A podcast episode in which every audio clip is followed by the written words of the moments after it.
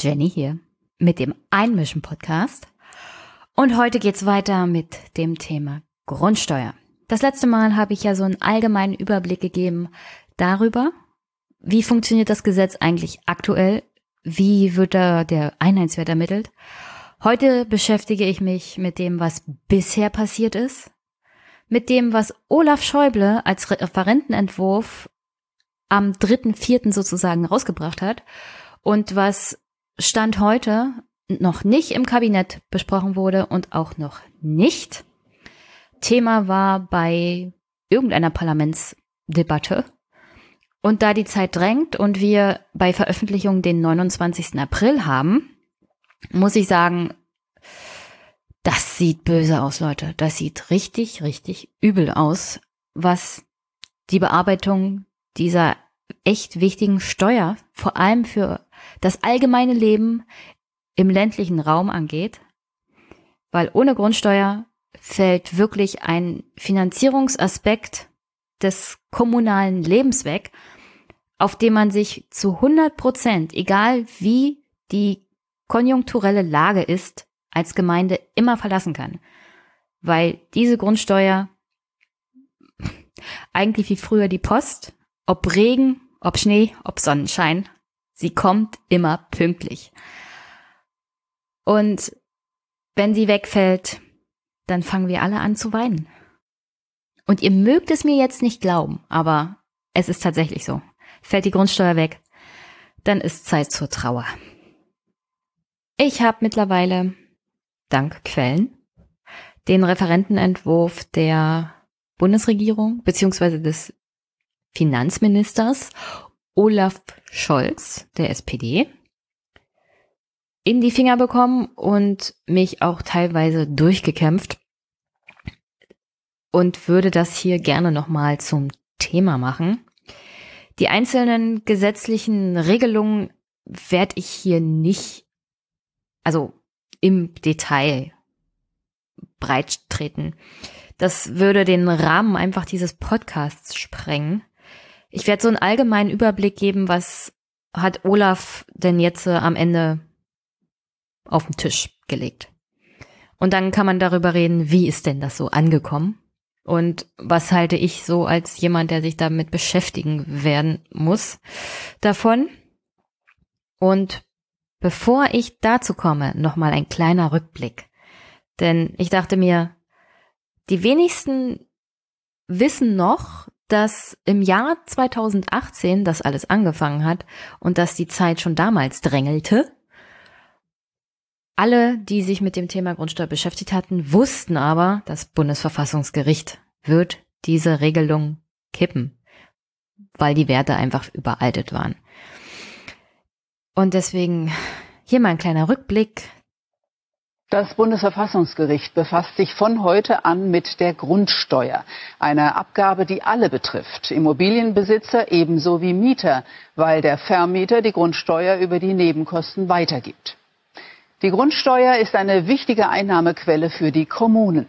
2016 spülte sie fast 14 Milliarden Euro in die Kassen. Berechnet wird sie über einen sogenannten Einheitswert. Der wurde für Grundstücke und Gebäude im Westen allerdings zuletzt 1964 festgelegt. Im Osten sogar noch früher, nämlich 1935, ist also stark veraltet. Joachim Pohl hat die Details. Eine Immobilie in Karlsruhe, das Gebäude des Verfassungsgerichts. An der Stelle muss ich sagen, das ist ein ganz schlechtes Beispiel, liebes ZDF. Das Gebäude des Bundesverfassungsgerichts ist steuerfrei, weil eine Institution des öffentlichen Rechts im Besitz des Bundes muss keine Grundsteuer bezahlen. Aber weiter im Text. Es steht in einer Boomregion und dürfte in den letzten Jahren deutlich mehr wert geworden sein. Ganz anders der Boden in einem strukturschwachen Gebiet.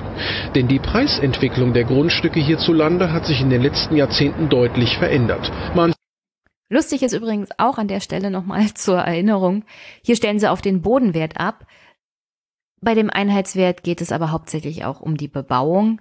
Deswegen kann gut sein, dass sie da auf die Berechnung vom Westen abstellen, die ich persönlich natürlich nicht kenne und die ein bisschen anders ist als im Osten. Aber ja, okay, stellt auf den Boden ab. Um den geht's im Großen und Ganzen beim, beim Verfassungsgerichtsurteil dann zwar nicht, sondern um die Tatsache, dass einfach die Werte nicht aktualisiert wurden und dass es im Großen und Ganzen in der aktuellen Bewertungsrichtlinie, in dem aktuellen Bewertungsgesetz hauptsächlich auch um die Bebauung geht. Aber naja, okay. Mach mal. Manches wurde weniger wert, manches teurer, ohne dass dies grundsteuerlich berücksichtigt worden wäre. Es geht um die sogenannten Einheitswerte, die Basis für die Grundsteuerberechnung. Kriterien dafür sind unter anderem erzielbare Jahresmieten, bauliche Ausstattung, Wohn- und Nutzfläche. Kritik an der überholten Wertebasis Ratet mal, was von diesen drei Dingen tatsächlich wirklich mit meiner Arbeit zu tun hat. Nur mal so, es hat nichts mit den erzielbaren Jahresmieten zu tun und auch nichts mit der baulichen Ausstattung. Ding, ding, ding, ding. Wohn- und Nutzfläche ist tatsächlich etwas, was real in die Arbeit einfließt. Die beiden anderen Sachen spielen für mich schon überhaupt gar keine Rolle mehr. Das steht höchstens noch auf dem Papier übte der Bundesfinanzhof, der das Verfassungsgericht um Prüfung bittet. So referiert der Senatsvorsitzende Ferdinand Kirchhoff die Beschwerden der höchsten Finanzrichter. Die Wertverzerrung führe zu einer willkürlichen Besteuerung des Grundbesitzes in Deutschland entgegen Artikel 3 Absatz 1 des Grundgesetzes. Ein Verstoß also gegen den Gleichheitsgrundsatz. Trotz jahrzehntelanger Diskussion über eine Neugestaltung der Grundsteuer blieb der Gesetzgeber bislang untätig. Also schon zu diesem Zeitpunkt das war noch die Vorbesprechung, das war noch vor der Verhandlung und vor dem Urteil, hat das Bundesverfassungsgericht durch seine Richter deutlich gemacht, dass hier ein absoluter Verstoß gegen Artikel 3 Grundgesetz vorliegt. Und das ist der Gleichheitsgrundsatz. Aufgrund der Tatsache, dass diese Werte absolut asbach uralt sind. Und nicht nur das, es gibt ja auch noch die verschiedene Behandlung zwischen Ost und West, weil wir da zwei verschiedene Hauptfeststellungszeitpunkte hatten. Also doppelte Ungerechtigkeit. Und wie gesagt, es war absehbar, wohin das führen würde. Und jetzt hören wir noch mal, was denn unser unsere Bundesregierung, also in Vertretung von Referenten, zu dem ganzen Thema beizutragen hatte. Es ist technisch sehr schwierig, die unterschiedlichen Immobilien, unbebaute Grundstücke, wohngenutzte Grundstücke, nicht wohngenutzte Grundstücke in einer vernünftigen Weise einer Bewertung zuzuführen. Trotz das war übrigens Michael Meissner von der CDU, Staatssekretär des Bundesfinanzministeriums zu diesem Zeitpunkt. Also nochmal, das ist der 16.01.2018. Und im Großen und Ganzen hat er recht. Es ist technisch unmöglich, Technisch unmöglich war es vor allem deswegen, weil einfach die Leute fehlen. Und an dieser Stelle möchte ich nochmal darauf hinweisen, ich bin die Jüngste in einem Finanzamt, dessen Altersdurchschnitt ungefähr bei Mitte, Ende 40 liegt. Ich war eine der ersten überhaupt, die nach der Ausbildung in das Finanzamt zugeteilt wurde, weil der Vorsteher mal jemand Neues haben wollte mein Problem ist, dass mein Finanzamt halt so weit südlich ist und die Finanzämter, die Einnahmen stark sind im Berlin-nahen Raum, wo man Einkommenssteuerfestsetzungen hat, die tatsächlich jede Menge Kohle bringen, die kriegen natürlich aller, zuallererst die guten und neu ausgebildeten Auszubildenden. Also die, die fertig sind, gehen dahin, wo Kohle ist und nicht dahin, wo es wirklich Not am Mann ist. Was in den letzten paar Monaten aber zu beobachten ist, und das habe ich durch einen Kollegen erfahren, ist mittlerweile werden Azubis zwangsbewertet. Also sie werden zwangsversetzt in die Bewertung. Sind sie fertig, werden sie sofort in die Bewertung gesetzt. Der Grund dafür ist die Grundsteuerreform, die ansteht. Und die Azubis, die fertig sind, können sich nicht wehren. Alte Mitarbeiter, alte Beamte können sich tatsächlich dagegen verwehren, in die Bewertungsstelle gesetzt zu werden. Auszubildende müssen nach ihrem Abschluss noch mindestens zwei Stellen in dem jeweiligen Finanzamt durchlaufen und sich auf dem Posten bewähren. Und da ja jetzt die Grundsteuerreform ansteht, ist es nur logisch, die neuen Auszubildenden einfach mal in die Bewertung zu setzen. Sie müssen da auf alle Fälle durch. Der jeweilige Vorsteher oder Sachgebietsleiter kann sich ja aussuchen, wo setze ich jetzt die Azubis hin. Not am Mann ist auf alle Fälle in der Bewertung. Also man trifft keinesfalls die falsche Stelle im Haus, wenn man jemanden in die Bewertung setzt. Ob das gut oder schlecht ist, sagen wir es mal so. Die Bewertung an sich ist die Stelle in einem Finanzamt, die am wenigsten Ansehen genießt. Ach, was macht ihr denn da schon? Ihr dreht ja nur Däumchen. Und das ist ja gar kein richtiges Steuerrecht. Also die Leute sind von der Einstufung her die, die am wenigsten bekommen. Die, die Einkommensteuerstellen sind einfach die, die höhere Einstufungen haben, allein schon was Beamte angeht. Sie haben kein, also man genießt auch in der Verwaltung dann weniger Ansehen. Es ist die Meinung so im Großen und Ganzen, da wird halt nicht richtig gearbeitet. Dass das in der Realität natürlich nicht der Fall ist und dass das echt schlecht fürs Klima ist, auch innerhalb der Verwaltung vor allem schle schlecht für jemanden, der in der Bewertung arbeitet, dass das Ansehen so schlecht ist gegenüber den Kollegen. Naja, kann man, glaube ich, nachvollziehen. Das ist fast überall so, auch in der freien Wirtschaft. Tatsächlich ist dann die reale Arbeit ganz anders als das, was manch einer darüber denkt. Aber zurück zum Herrn Meissner. Das ist halt der Grund, warum auch die Hauptfeststellung nach 1964 nicht mehr festgestellt wurde. Es fehlte einfach an Menschen in der Bewertungsstelle, die das wuppen. Mittlerweile gibt es 35 Millionen Grundstücke bundesweit, die tatsächlich bewertet werden müssten. Und zwar neu bewertet. Nach dem neuen Bewertungsgesetz, das ja Olaf Schäuble jetzt in die Spur gebracht hat. Und dazu komme ich nachher, wenn ich den Referentenentwurf dann nochmal bespreche. Ich weiß nicht, woher die Menschen kommen sollen. Ich weiß nicht, wer sie einarbeiten soll. Und ich weiß nicht, was sie sich vorstellen, wie schnell das gehen soll. Also auf alle Fälle müssten die, wenn es nicht gerade Auszubildende sind, aber deren Zahl ist dann auch begrenzt. Und davon haben wir einfach auch Auszubildende nicht genug. Momentan ist ja der Stand, vor allem, also in dem Bereich, in dem ich bin, Brandenburg, Mecklenburg-Vorpommern, Sachsen, Sachsen-Anhalt, Berlin, die bilden ja zusammen aus. Berlin bildet mehr aus als notwendig, was dazu führt, dass auch viele durchfallen, weil die das als Arbeitsmarktinstrument sehen, einfach aus junge Leute in die Ausbildung zu bringen, die es aber tatsächlich realistisch gesehen nicht wuppen werden. Aber die sind halt dann nicht in der Arbeitsmarktstatistik. Aber nach dem Zwischenzeugnis sind die halt weg.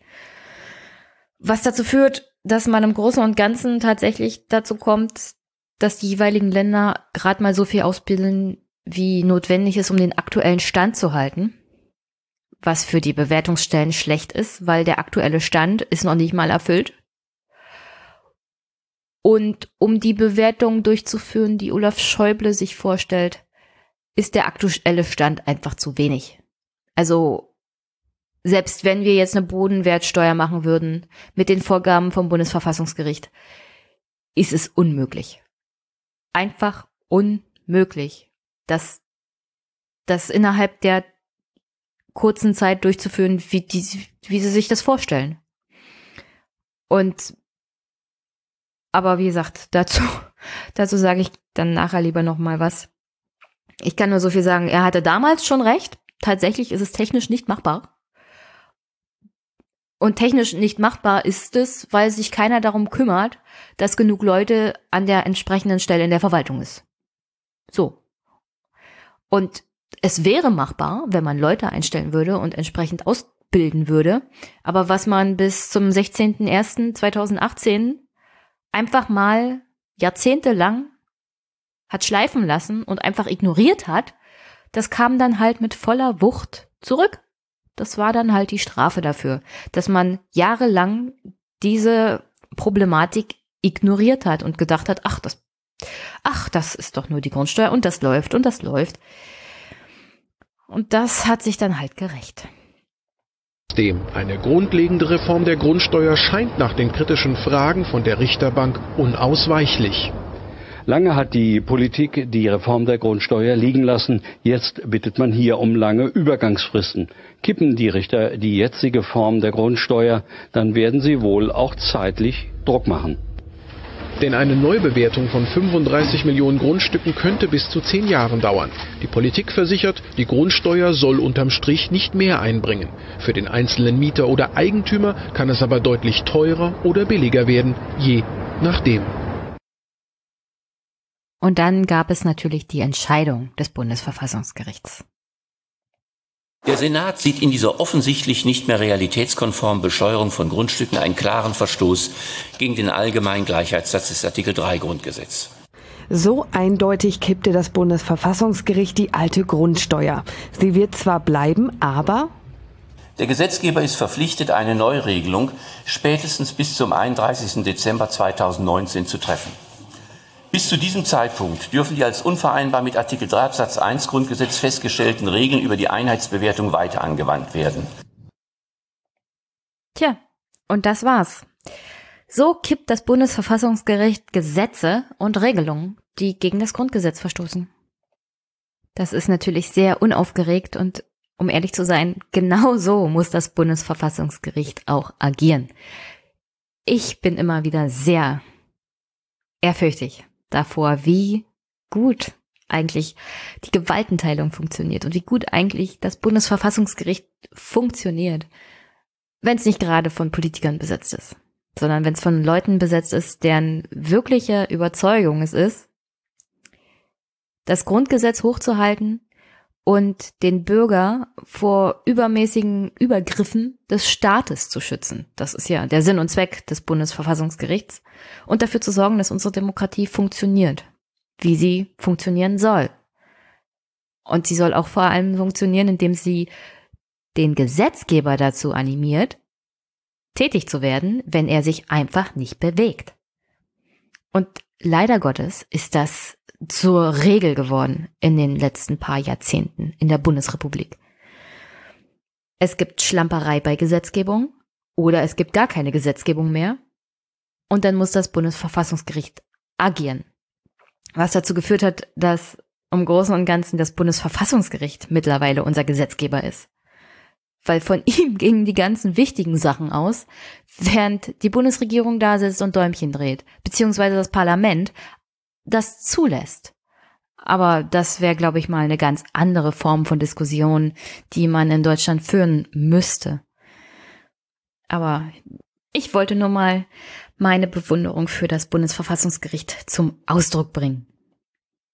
Dreh- und Angelpunkt der Entscheidung des Bundesverfassungsgerichts, das kam ja doch mit Dr. Krise zum Vorschein. Wir haben ja darüber schon gesprochen. Ist diese kurze Zeit. Das Bundesverfassungsgericht hat gesagt, äh, regelt das neu bis Ende 2019. Die Entscheidung ist aus dem Jahr 2018. Theoretisch hätte man also als Bundesregierung, die eigentlich absehbar diese Entscheidung gesehen hat, weil wäre ja fatal, wenn die Bundesregierung, wenn das der Bundesfinanzminister oder das Bundesfinanzministerium das nicht kommen gesehen hat, weil jedes kleine Finanzamt wusste, was Sache ist. Also man hat das doch kommen sehen. Und entsprechend erstaunt bin ich über die Tatsache, dass wir jetzt April haben. April 2019. Diese Entscheidung ist mittlerweile über ein Jahr her. Wir haben zugegeben immerhin mittlerweile einen Referentenentwurf für ein neues Bewertungsgesetz und damit für die Reform der Grundsteuer. Aber wenn es nicht vor der Sommerpause ins Parlament geht und zur ersten Lesung kommt, rennt die Zeit einfach davon, weil dieses Gesetz auch durch den Bundesrat muss. Und so wie sich das momentan darstellt, werden sowohl Bayern als auch Hamburg und insgeheim auch andere Bundesländer sich einfach mal querstellen. Und die Zeit ist einfach um, weil, wie gesagt, das Bundesverfassungsgericht hat gesagt, regelt das bis Ende 2019. Und genauer gesagt 31.12.2019 und die Zeit vergeht sehr schnell. Und äh, was sie noch gesagt haben ist, und darauf scheint keiner so richtig zu achten, die Neubewertung muss dann durch sein bis zum 31.12.2024. Und warum das so wichtig ist? Naja, ganz einfach. Weil Olaf Schäuble auf Twitter großherzig verkündet hat, und zwar am 9. April 2019, ich zitiere, Heute habe ich nach den Gesprächen mit den Ländern einen Gesetzentwurf zur Neuregelung der Grundsteuer vorgelegt.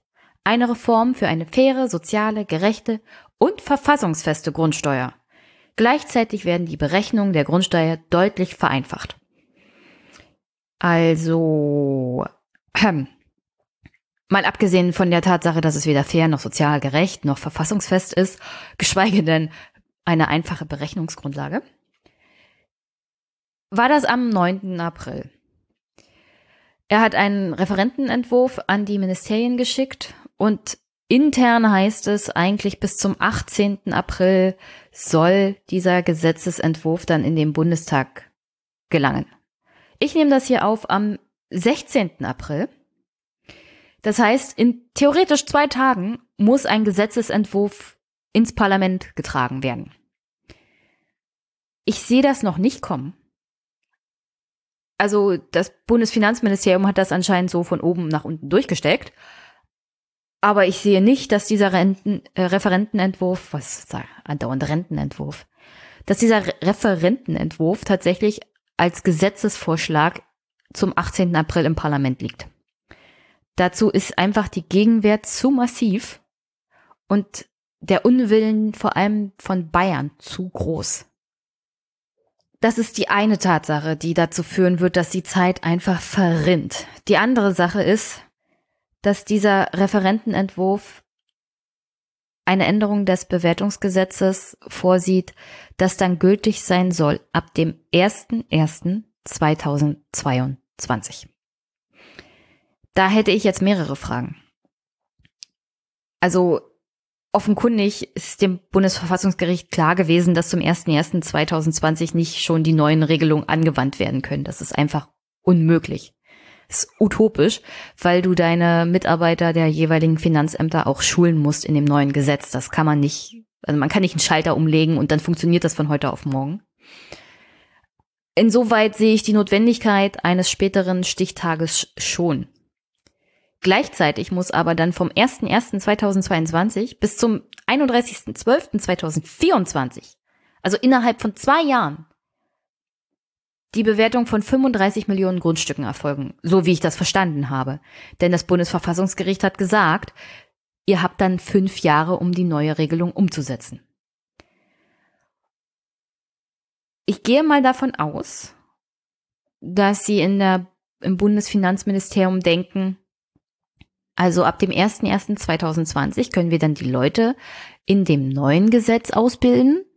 Aber vielleicht vergessen Sie, dass wir gleichzeitig die Leute auch in dem alten Gesetz ausbilden müssen, weil das ja dann bis zum 01.01.2022 noch weiter gilt.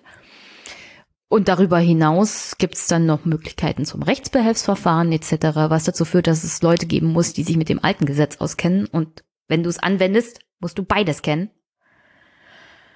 Jedenfalls gehen sie offenbar davon aus, dass man innerhalb von zwei Jahren die Leute insoweit schulen kann, dass sie fähig sind, das neue Gesetz anzuwenden. Ich bin jetzt äh, gut zwei Jahre in der Bewertung und lerne jeden Tag was Neues. Es gibt einfach die Tatsache her, dass es nichts gibt, was einheitlich ist. Also ich müsste meine aktuelle Arbeit schaffen. Ich müsste die Kurse belegen, um in dem neuen Gesetz geschult zu werden. Und gleichzeitig, und das ist Dreh- und Angelpunkt, dass das überhaupt innerhalb von zwei Jahren utopischerweise funktioniert, müsste man anfangen, alles zu digitalisieren. Und hier ist noch so ein Knackpunkt von der Bewertungsstelle. Im Gegensatz zu den Stellen wie zum Beispiel Umsatzsteuer und Einkommenssteuer haben wir praktisch einen Stand von Digitalisierung von 0,0. Wir haben angefangen, bestimmte Grundstücke zu erfassen und die entsprechenden Aktenzeichen in ein System einzugeben, teilweise mit Flächenangaben, teilweise ohne. Und sie denken, dass wenn man darauf zurückgreift, besteht die Möglichkeit, dass man anhand dieser Digitalisierung irgendwie die Bewertung nach diesem neuen Bewertungsgesetz durchführen kann. Wobei sie vergessen, dass bei dem neuen Bewertungsgesetz immer noch die Bebauung eine Rolle spielt. Und die ist in keinster Weise erfasst. Ich kann gerne nochmal wiederholen, dass Pi mal Daumen 115.000 Aktenzeichen existieren. Alleine für den Bereich der Bewertung, in dem ich arbeite. Zusammen mit meinen Kolleginnen. Also die Zahl kann man durch drei teilen. Also zu dritt müssen wir etwas über 30.000 Grundstücke nach dem neuen Gesetz bewerten. Darüber hinaus sind das natürlich nicht alle Grundstücke, die wir bearbeiten. Es kommen immer mal wieder neue dazu. Und wir haben die Bedarfsbewertung. Und wie gesagt, irgendjemand muss ja die Digitalisierung machen. Und die Akten, in denen eigentlich die wichtigen Teile stehen, die laut dieser neuen Bewertungsgesetzgebung auch dazu kommen, das ist die Bebauung. Diese Akten sind Papierakten. Die müssten alle in irgendeiner Art und Weise in den Computer. Die müssten eingescannt werden, die müssten erfasst werden. Wir haben Akten, da gibt es zwar einen Einheitswert, aber da ist nichts Digitales im System, weil es musste nie erfasst werden, weil, wie gesagt, wenn, wenn auf dem Grundstück nichts passiert, ist auch nichts zu erfassen und dann ist höchstens noch der Grundinfo im System. Also wem gehört das und wo wohnt er? Und das war's. Aber keinerlei Informationen, auf die man zugreifen kann, die notwendig wären, um das Grundstück zu bewerten. Und du musst es ja auch abgleichen. Was ist denn das für eine Bebauung? Ist das ungefähr das, was wir bisher angesetzt haben oder hat sich da vielleicht was verändert? Und wenn der Steuerpflichtige kommt und hier eine Erklärung abgibt, die soll übrigens digital erfolgen, illusorisch, illusorisch eine digitale Erklärung für die Bewertung. Ich weiß gar nicht, diese, ich meine, die müssen doch auch selber Gebäude besitzen oder ein Haus. Die müssen doch wissen, wie das funktioniert bei der Bewertung. Ich krieg nur Papiererklärungen. Es gibt praktisch keine digitalen Erklärungen für die Einheitsbewertung. Es gibt sie nicht. Wenn Leute mir mit irgendeiner Erklärung kommen, die sie aus dem Internet ausgedruckt haben, dann sage ich, schön, aber das ist die Bedarfsbewertung und damit kann ich in der Einheitsbewertung nichts anfangen, weil das zwei grundverschiedene Bewertungssysteme sind und was immer sie da reingeschrieben haben, ist für die Einheitsbewertung absolut nicht brauchbar. Also müsstest du innerhalb von zwei Jahren alles digitalisieren, entsprechende, naja, Software auch noch schreiben, die das neue Bewertungssystem umsetzt. Ich bin kein Experte, aber so wie sich das in der Einkommenssteuer dargestellt hat, funktioniert das nie wirklich komplett 100% auf Anhieb. Das hat Jahre gebraucht. Und also von 2000 2020 bis 2024 ein neues Gesetz zu haben, das auch dann umgesetzt wird für 35 Millionen Grundstücke, war schon optimistisch. Das dann von 2022 bis 2024 zu machen, ist unmöglich. Und das hängt dann nicht mehr nur daran, dass uns die Leute fehlen. Das hängt auch daran, in welchem Zeitrahmen soll man 35 Millionen Grundstücke digitalisieren? Ihre Bebauung doch dazu, die Akten, die Erklärungen, die Software, also äh, vielleicht bin ich dazu negativ, vielleicht weil ich es noch nie miterlebt habe, also nicht in der Form und nicht in diesem Umfang. Aber ich kann nur sagen, das, was sie in der Einkommenssteuer gemacht haben, hat wirklich um die sechs Jahre gebraucht. Und da war kein großer Zeitdruck, weil es nicht die Notwendigkeit gab, dass da irgendwann die Steuer wegfällt. In diesem Fall ist, wenn sie es nicht wuppen, fällt die Steuer weg. Weil das Bundesfinanz, äh, das Bundesverfassungsgericht hat gesagt, wenn ihr das bis zu dem Zeitpunkt nicht umgesetzt habt, also das heißt auch, Neubewertung aller 35 Millionen Grundstücke.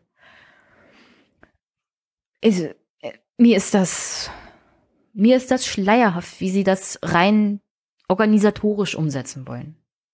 Aber wie anfangs schon erwähnt, es geht hier auch um den Entwurf eines Gesetzes zur Reform des Grundsteuer- und Bewertungsrechts. Mittlerweile gibt es einen Referentenentwurf, Bearbeitungsstand, den ich habe, 3.4.2019. Die Idee war ja, zum 18.04. offenbar diesen Entwurf auch ins Kabinett zu bringen und dann so schnell wie möglich bis Ende April auch ins Parlament. Heute ist der 17. April 2019. Ich hatte gestern den ersten Teil sozusagen aufgenommen. Heute kam dann raus, dass dieser Termin mit Vorlage im Parlament Ende April gar nicht gehalten werden kann. Offenbar hat Olaf seinen Entwurf auch nicht ins Kabinett bringen können. Die Gegenwehr ist einfach zu groß. Aber dazu komme ich noch. Erstmal zu dem Entwurf. Der fängt damit an, Problem und Ziel dieses Entwurfes bezieht sich auf das Urteil vom 10. April 2018 des Bundesverfassungsgerichts, das eben, wie schon im Rückblick erwähnt, an dieser Bewertung einfach nicht mehr festgehalten kann, werden kann, weil sie von den Wertansätzen einfach überaltert ist. Also das vergessen die meisten in der aktuellen Diskussion anscheinend, dass das Werte sind, die fernab von Gut und Böse aus dem Jahr 1964 und 1935 sind. Und dass egal was passiert, die Einheitswerte, egal welche Bewertung wir ansetzen, egal welches Modell, die können gar nicht so bleiben, wie sie momentan sind. Weil die Verhältnisse, die Wertverhältnisse sich fundamental verändert haben in den letzten 70 Jahren. Also das Geschrei, das momentan abgeht, vor allem von den Immobilienlobbyisten, oh, die Grundsteuer wird zu teuer, die armen Mieter, finde ich besonders geil, dass die Vermieter sich über die Mieter Sorgen machen, dass die Miete jetzt so hoch werden könnte. Damit hetzen sie natürlich die Mieter auf gegen die Bundesregierung und verschleiern dabei, dass sie selber eigentlich das Problem sind, was steigende Mieten angeht, nicht die Grundsteuer. Aber okay, Zurück zum Thema. Wie gesagt, in diesem Re Referentenentwurf wird erstmal Stellung dazu genommen, dass dieses Bundesverfassungsurteil existiert. Dann wird geschrieben, und ich zitiere, bei der Umsetzung der Vorgaben des Bundesverfassungsgerichts soll unter Wahrung der dem Bund derzeit nach dem Grundgesetz zustehenden Gesetzeskompetenz an das bestehende Bewertungs- und Grundsteuersystem angeknüpft werden. Heißt übersetzt, wir der Bund machen das Gesetz, also das ist jedenfalls die Idee. Und wir wollen aber an dem System festhalten, das bisher gilt. Das heißt, Flächenbewertung von Grund und Boden, aber auch Bewertung von der Bebauung, die darauf steht. Gleichzeitig, und das registriert natürlich das Bundesfinanzministerium, Herr Scholz, der ja auch irgendwann mal in seinem in seiner Vorstellung Kanzler werden will oder Kanzlerkandidat in dem Fall, weil Kanzler wird er niemals mit der SPD, weiß ganz genau, allzu hoch darf die Grundsteuer nicht werden. Die Zielvorgabe ist, dass die Grundsteuer nicht sich erhöht. Dazu braucht es bestimmte Vorkehrungen, nicht nur in dem Bewertungsgesetz, sondern auch auf Seite der Kommunen. Weil ich hatte ja in in der Folge zum Thema Bewertung darüber gesprochen, dass das Finanzamt die Bewertung macht, daraus ergibt sich der Einheitswert und aus dem Einheitswert wird der Grundsteuermessbetrag ermittelt. Und erst darauf erhebt die Gemeinde einen Hebesatz und der ist in den verschiedenen Bundesländern beziehungsweise in den verschiedenen Kommunen tatsächlich total unterschiedlich. Hast du eine Kommune, die sehr klamm ist, ist die Wahrscheinlichkeit eines hohen Hebesatzes sehr groß, all dieweil sie diese zusätzlichen Einnahmen brauchen dass grundsätzlich mal was bei der Finanzierung der Kommunen getan werden müsste, wird bei der Diskussion natürlich völlig außen vor gelassen, aber wir sind ja, wie gesagt, bei der Grundsteuer. Also die Idee bei der Reform ist natürlich, dass der Einheitswert sich nicht, also, naja, natürlich dass er sich an den Verkehrswert orientiert, dass der reale Wert sozusagen des Grundstücks und der Bebauung irgendwie dargestellt wird, aber gleichzeitig, dass die Grundsteuer sich nicht erhöht. Und das geht halt nur über den Hebesatz und die jeweilige Gemeinde. Aber gleichzeitig kann man mit bestimmten Hinzurechnungen oder Multiplikatoren dafür sorgen, dass der Einheitswert nicht allzu hoch wird. Jedenfalls haben sie festgehalten, und ich zitiere nochmal, nicht beabsichtigt ist eine strukturelle Erhöhung des Grundsteueraufkommens. An die Gemeinden wird daher appelliert, die durch die Neubewertung des Grundbesitzes resultierenden Belastungsverschiebungen durch eine gegebenenfalls erforderliche Anpassung des Hebesatzes auszugleichen, um ein konstantes Grundsteueraufkommen zu sichern. Also das Problem, dass sich die Grundsteuerbelastung tatsächlich erhöhen kann, wenn die Gemeinden ihre Hebesätze nicht korrigieren, das wurde zum Glück erkannt. Aber wir haben ein föderatives System mit kommunaler Selbstverwaltung. Das heißt, die Gemeinden müssen die Hebesätze nicht verringern. Gleichzeitig haben, hat aber der Städte- und Gemeindebund schon angekündigt, dass sie das auch tun werden, weil tatsächlich es Hebesätze von 400 Prozent in Deutschland gibt. Und wenn auf einmal der Grundsteuermessbetrag der Realität näher ist, und zwar nicht mehr 10 Euro, sondern was weiß ich, vielleicht auf einmal 50 Euro, was vielleicht näher dran ist an der Realität, dann gibt das schon einen erheblichen Unterschied. Und deswegen die Kontrolle des Grundsteueraufkommens funktioniert halt, wie die Bundesregierung, wie der Finanzminister tatsächlich erkennt und wie der Referentenentwurf wiedergibt, nur über den Hebesatz.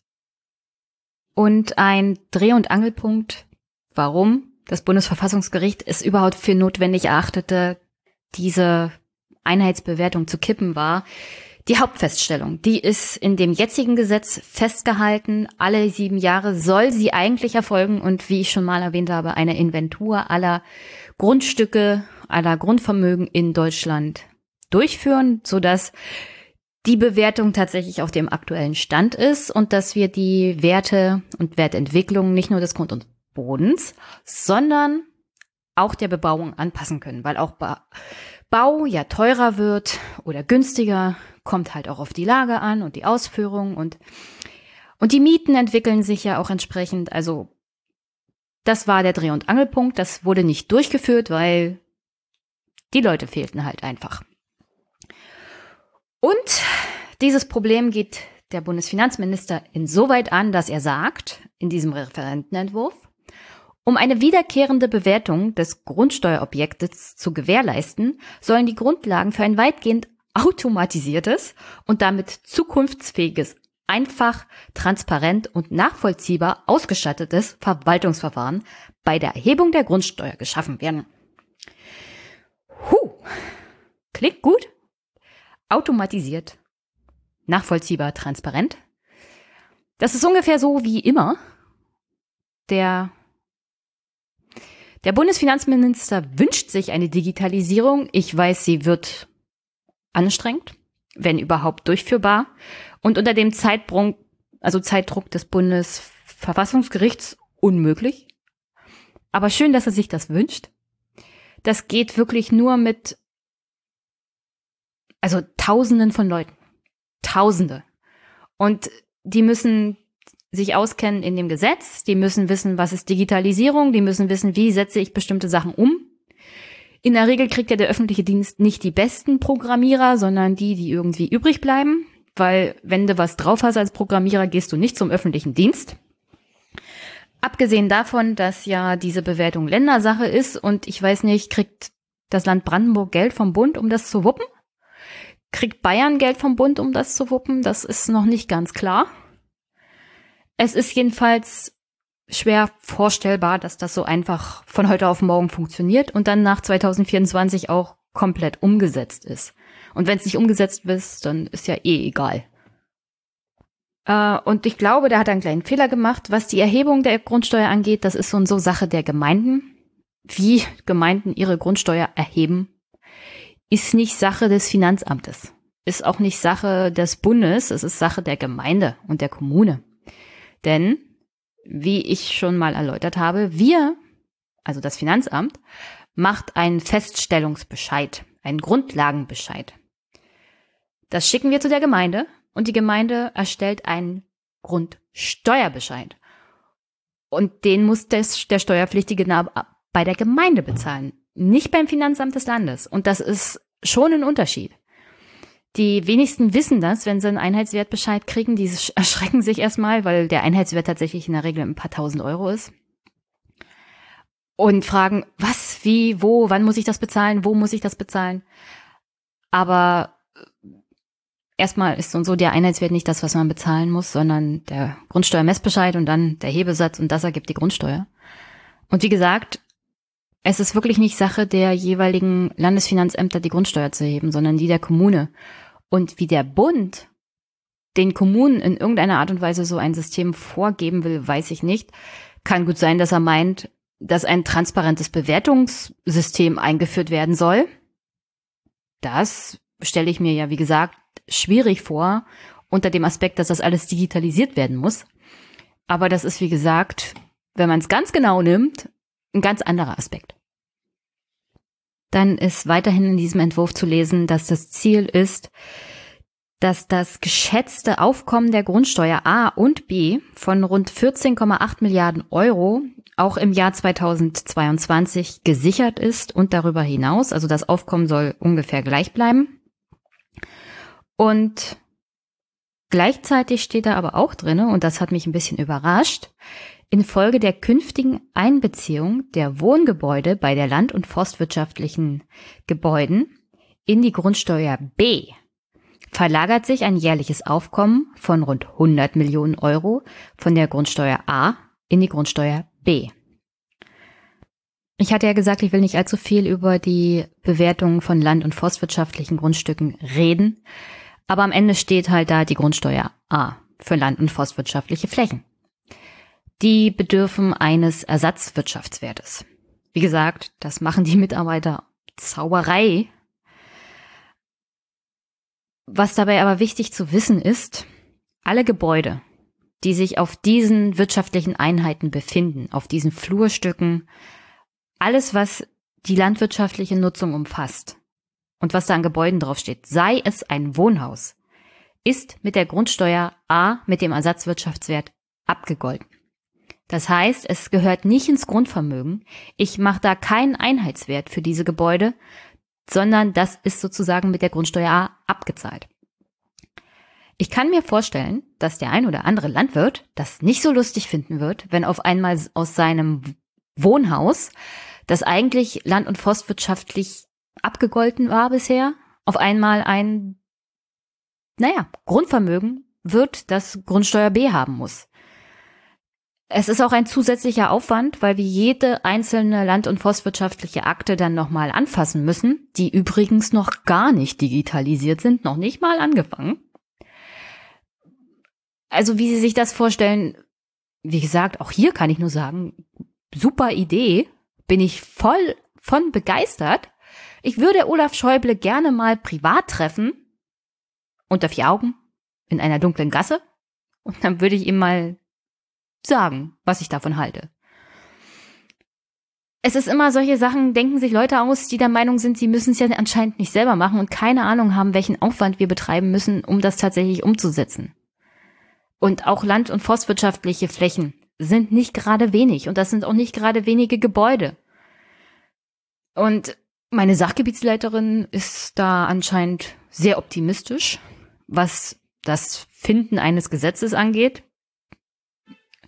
Sie kennt sich da mehr aus, nehme ich an, als ich, weil sie wahrscheinlich wie die meisten auch der Überzeugung ist, die politischen Akteure würden nicht zulassen, dass die Grundsteuer einfach wegfällt.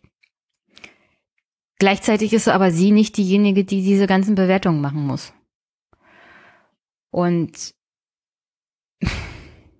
naja, den Stress haben am Ende wir, also die Bearbeiter. Ich finde das eine sehr, naja, dieses, dieses Gesetz, dieser Gesetzesentwurf ist jetzt schon sehr ambitioniert, um ehrlich zu sein. Aber sie machen sich die Mühe, einen Erfüllungsaufwand der Verwaltung abzuschätzen in diesem Entwurf.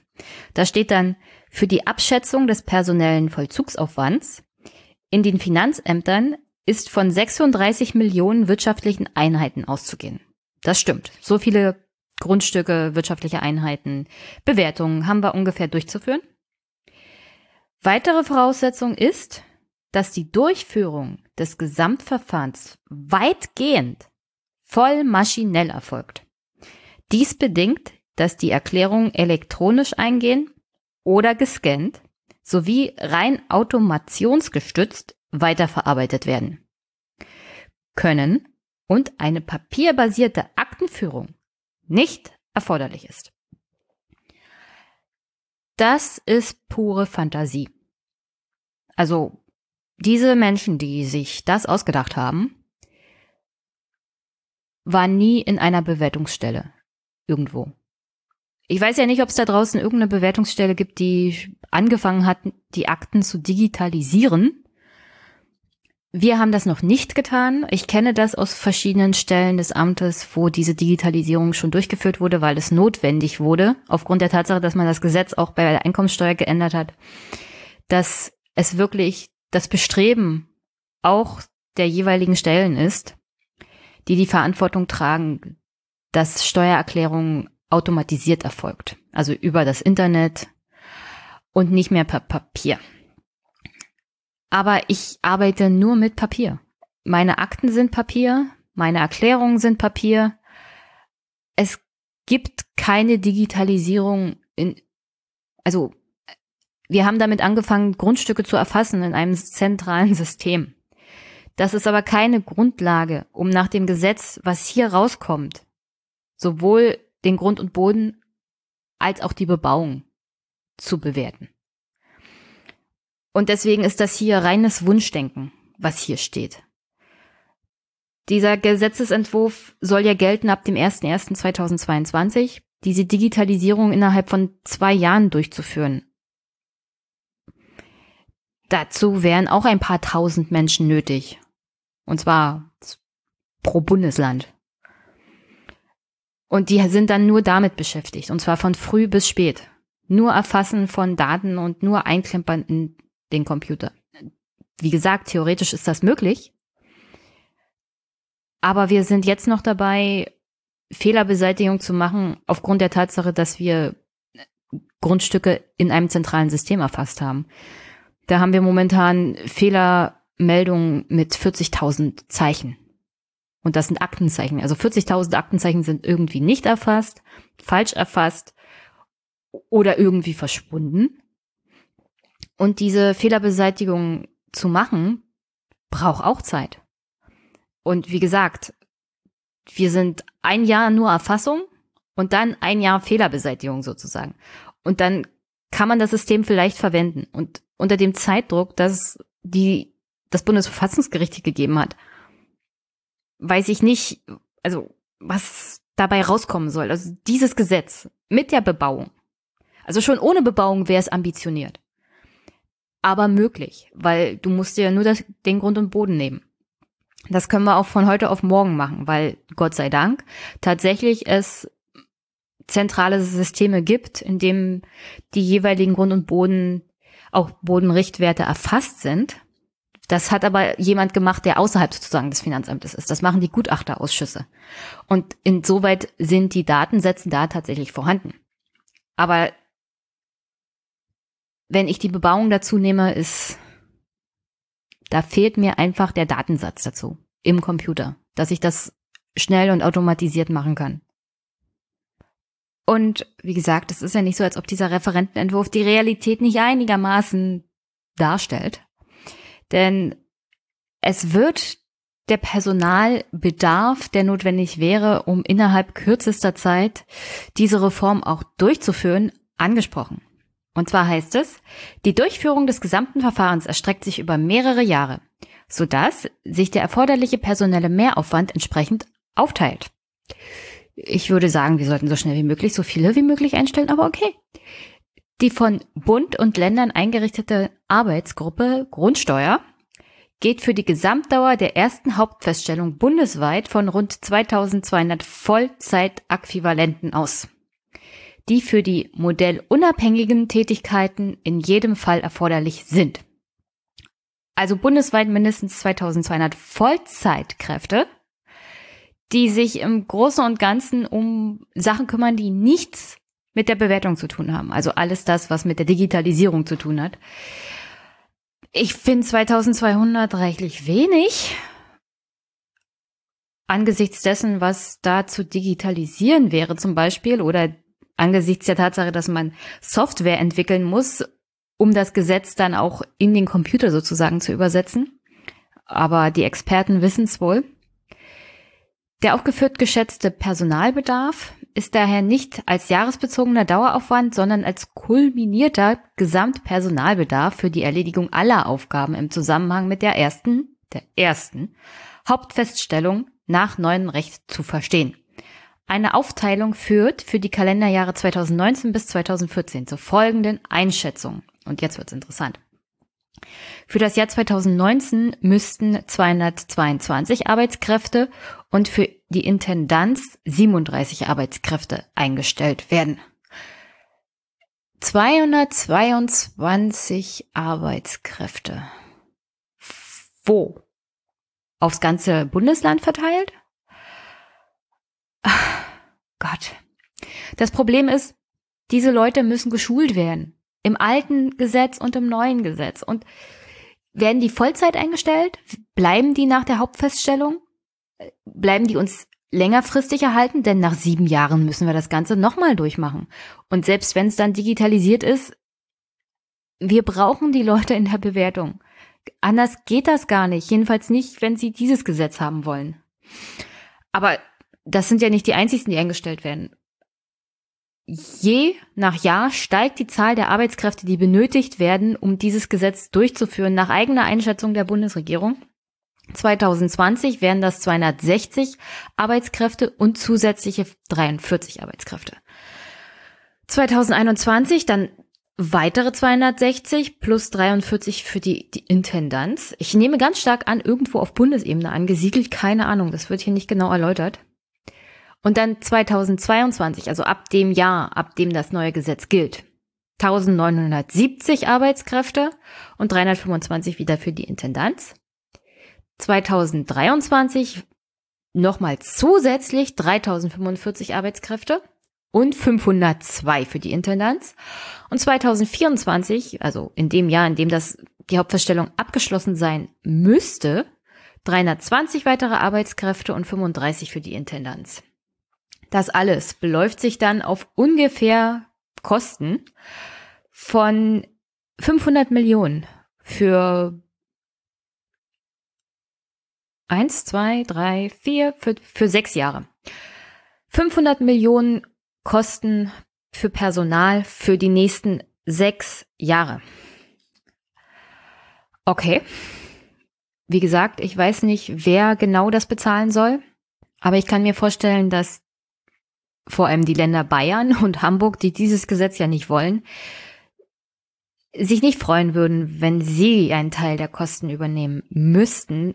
Aber ich kann mir auch nicht vorstellen, dass der Bund die Kosten für diese Grundsteuerreform übernehmen wird. Also irgendwie wird das aufgeteilt werden, vor allem vor dem Hintergrund, dass die Festsetzung der Einheitswerte Ländersache ist und nicht Sache der, des Bundes. Und der Bund kann dann sagen, ja, es ist ja nicht unsere Aufgabe, das zu bezahlen. Es ist eure Aufgabe, das durchzuführen. Ich habe jetzt übrigens rausgefunden, was Intendanzbereich ist. Das sind alle Bereiche, die die Sachgebietsleitung, Geschäftsstelle, IT-Stelle und Postverteilung, also die wichtigen Sachen, die auch notwendig sind, um überhaupt die Automatisierung durchzuführen. Hat man mehr Personal, braucht man auch mehr Sachgebietsleiter, weil so wie ich das sehe, sind das ungefähr was? Fünf, sechstausend weitere Arbeitskräfte, die ja auch irgendwie, naja, betreut werden wollen. Und dafür braucht man auch zusätzliche Sachgebietsleiter. Also höhere Stellen müssen da auch geschaffen werden. Und die Aufstockung des Personals an sich ist ja gut. Aber das ist wenn es wieder kurzfristig gedacht ist, nicht hilfreich. Also wenn diese Leute nicht längerfristig an den öffentlichen Dienst gebunden werden, bringt es auch gar nichts, sie auszubilden. Ganz ehrlich, mir ist meine Zeit zu kostbar, jemanden mir an die Hand zu nehmen. Ich alleine wurde eingearbeitet, so über sechs Monate verteilt und dann weitere sechs Monate sozusagen in Übergang, so dass jemand immer meine Fälle überprüft hat. Das heißt, es ging ein Jahr flöten, bis ich eingearbeitet war. Und machen wir uns nichts vor, wenn ein Sachbearbeiter oder ein oder jemand vom mittleren Dienst jemand einarbeitet, dann ist das Zeit, die er nicht dazu 100 Prozent aufwenden kann, seine tatsächliche Arbeit zu erledigen. Irgendwas bleibt dann liegen. Und wenn ich oder meine Kollegen sich die Arbeit machen, neues Personal auszubilden und in die tatsächliche Arbeit einzuführen, weil wenn sie von der jeweiligen Ausbildungsstelle kommen, haben sie zwar im Großen und Ganzen das Theoretische im Kopf, aber aus meinem eigenen Azubi-Zeit weiß ich noch, zwischen der Theorie und der Praxis liegen Welten. Also das, was ich zum Beispiel in der Schule, in der Uni gelernt habe bezüglich Bewertung, hat mit dem, was ich am Computer mache, beziehungsweise was meine ta tatsächliche tägliche Arbeit ist, so überhaupt gar nichts zu tun. Und deswegen, ich würde mich ja freuen, wenn neues Personal kommt und neue Kollegen, aber die sollen dann nicht innerhalb von fünf Jahren wieder weg sein, sondern die will ich da die nächsten 30 Jahre sehen. Und dieser Referentenentwurf sagt dazu gar nichts aus. Da steht nur, man weiß nicht genau, welche zusätzlichen Kosten und wie lange bezüglich des Personals bestehen werden, weil die Länder prüfen das einzeln und es ist nicht genau klar, ob vielleicht zeitlich befristet oder dauerhaft. Also das gibt mir hier, was das langfristige Denken bezüglich der Grundsteuer angeht und der Bewertung, wieder reichlich wenig Hoffnung, weil wie gesagt, der Dreh- und Angelpunkt ist, wenn ihr dieses Gesetz wollt, liebe Bundesregierung, das praktisch keinen großen Unterschied zum bisherigen Gesetz hat, dann muss das in sieben Jahren wieder durchgeführt werden. Das heißt, ich will die Leute dann auch längerfristig da haben. Also, ich habe so das Gefühl, hier wird dann wieder, ja, in sieben Jahren dann reden wir drüber. Gucken wir mal, wie dann der Stand der Dinge ist. Und dann passiert genau das, was in der Vergangenheit passiert ist. Nämlich, ja, wir verschieben mal die Hauptfeststellung aufs nächste Jahr und aufs nächste Jahr. Und irgendwann Schieberitis. Und ich bezweifle, dass diesmal das Bundesverfassungsgericht so lange die Füße stillhält. Weil wenn das nochmal passiert, werden sie wahrscheinlich das Gesetz gleich kippen.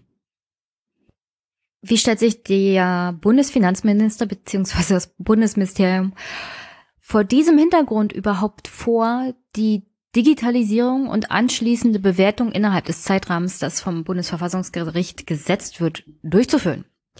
Also, es gibt da eine Folgerung für die Erreichung des Gesetzesziels und Konzeption der Bewertungsregelung für Zwecke der Grundsteuer in diesem Referentenentwurf. Und da heißt es unter anderem, nach erfolgter Digitalisierung führt die Nutzung amtlicher Grundstücksinformationen und Daten des Immobilienmarkts auf elektronischem Wege im Zusammenhang mit den Vereinfachungen des materiellen Rechts dazu, dass das Bewertungs- und Besteuerungsverfahren für alle Beteiligten einfach, transparent und nachvollziehbar ausgestaltet ist. Das ist unter der Voraussetzung, dass die Digitalisierung erstmal funktioniert und dass dann alles reibungslos funktioniert. Wie gesagt, die Realität meiner Erfahrung nach sieht anders aus, aber seien wir mal optimistisch, dass das alles innerhalb der zwei Jahre klappt, die sie sich hier gesetzt haben, weil 1.1.22 muss das neue Gesetz angewendet werden. Gleichzeitig können Bürger und Wirtschaft von überflüssigen Mehrfacherklärungen befreit und damit von steuerbürokratischem Aufwand so weit wie möglich entlastet werden. Dazu werden insbesondere folgende Maßnahmen ergriffen. Und hier wird es interessant. Historisch gewachsene, aber zwischenzeitlich überkommene Einzelfallregelungen werden abgeschafft. Naja, Die Einzelfallregelungen fallen ja mit dem neuen Gesetz eh weg, weil Einzelfallregelungen vor allem im Rahmen von Kommentaren und Gesetzesanwendungen für mich von Bedeutung sind. Und diese Anwendungs Anwendungen und Kommentare und Empfehlungen von Bundesfinanzamt oder vom Landesfinanzamt kommen daher, dass man Erfahrungen gesammelt hat mit verschiedenen Fällen. Die sind aber auch gebunden an das alte Gesetz. Und mit einem neuen Gesetz kommen natürlich neue Anwendungsrichtlinien und neue Kommentare. Deswegen ist das so und so klar, dass diese Einzelfallregelungen wegfallen. Fallspezifische Einzelfallregelungen werden im Rahmen der Wertermittlung typisiert. Ja, das kommt so und so mit dem neuen Gesetz.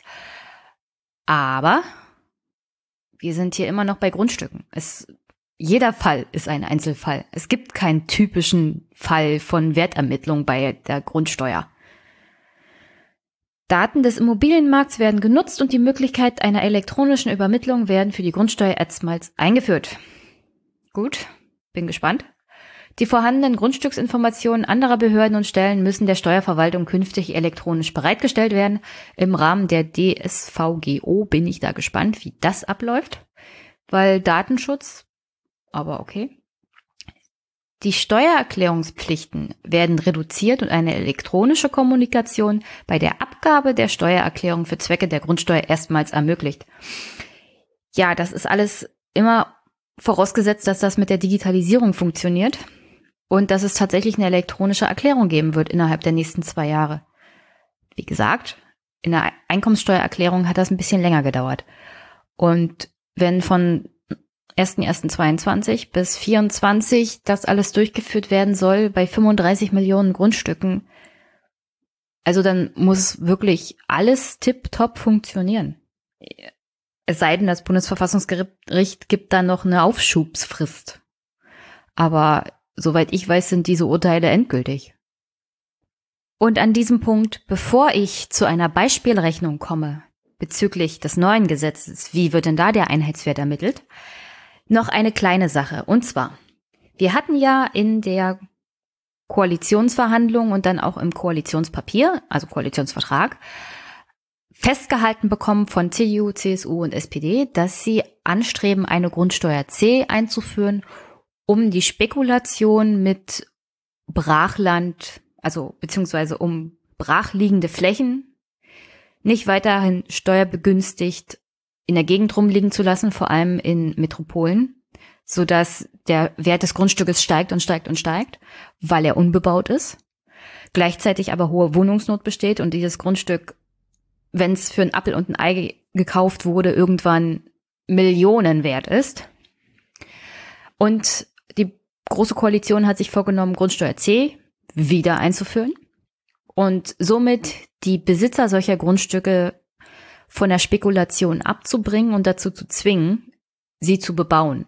In der Hoffnung, dass die Bebauung dann Wohngrundstück ist, also eine Mehrfamilienhaus mit mehreren Wohnungen etc um dann auch den Wohnmarkt zu entlasten, was die Mietpreise angeht, weil theoretisch hofft man ja mehr Wohnungen, geringere Miete, weil das Angebot ja steigt. Also theoretisch müsste dann auch die Miete geringer werden. Also neben diesem Entwurf für die Änderung oder Neuauflage des Bewertungsgesetzes gibt es auch einen Entwurf eines Gesetzes zur Änderung des Grundsteuergesetzes zur Mobilisierung von baureifen Grundstücken. Och, die aktuelle Bundesregierung ist einfach nur der Hammer, was solche Gesetzestexte angeht. Alleine schon die Überschrift ist elektrisierend. Die Bundesregierung hat ein Problem und ein Ziel. Und sie schreibt, insbesondere in Ballungsgebieten besteht ein erheblicher Wohnungsmangel. Die damit verbundene Wertentwicklung von Grundstücken wird vermehrt dazu genutzt, baureife Grundstücke als Spekulationsobjekt zu halten. Entsprechende Grundstücke werden nur aufgekauft, um eine eintretende Wertsteigerung abzuwarten und die Grundstücke anschließend gewinnbringend wieder zu veräußern. Einer sachgerechten Nutzung werden diese Grundstücke nicht zugeführt. Trotz des damit vorhandenen Baulands wird der erforderliche Wohnungsbau ausgebremst. Ziel des Gesetzes ist es, durch Schaffung der Möglichkeit von steuerlichen Anreizen bei der Grundsteuer die baureifen Grundstücke für eine Bebauung zu mobilisieren. Diese Mobilisierung will die Bundesregierung über das schaffen, was bereits 1960, 70 gescheitert ist, und zwar die Einführung einer Grundsteuer C. Also, ich habe das ja mit Herrn Dr. Krise bereits besprochen, dass das schon damals eine Riesenkatastrophe war, aber die Bundesregierung will es halt nochmal versuchen. Warum auch immer. Vielleicht denken sie, jetzt funktioniert's. Also durch diese Möglichkeit der Erhebung einer Grundsteuer C soll den Gemeinden ermöglicht werden, durch sozusagen eine Strafsteuer, das ist es ja, dazu, dafür zu sorgen, dass die baureifen Grundstücke auch bebaut werden. Meine Frage wäre jetzt aber, wie hoch muss denn diese Grundsteuer sein, um die Eigentümer tatsächlich dazu zu bringen, sie zu bebauen? weil es ist Immobilienspekulation. Das Allerhöchste ist, dass sie es dann in einem kürzeren Zeitraum weiterverkaufen. Es gibt ja Firmen, die kaufen Grundstücke auf, aber die sind auf keine Art und Weise dazu ausgerichtet, diese Grundstücke auch zu bebauen. Vielleicht belebt es den Wohnungsmarkt in irgendeiner Art und Weise, wenn diese Firmen dazu gezwungen sind, die Grundstücke schneller zu verkaufen. Aber ich frage mich wirklich, wie hoch muss eine Grundsteuer C sein, um Spekulationsunternehmen dazu zu bringen, die Grundstücke zu verkaufen? Ab welcher Höhe ist der Anreiz so groß, das Grundstück schnell wieder loszuwerden?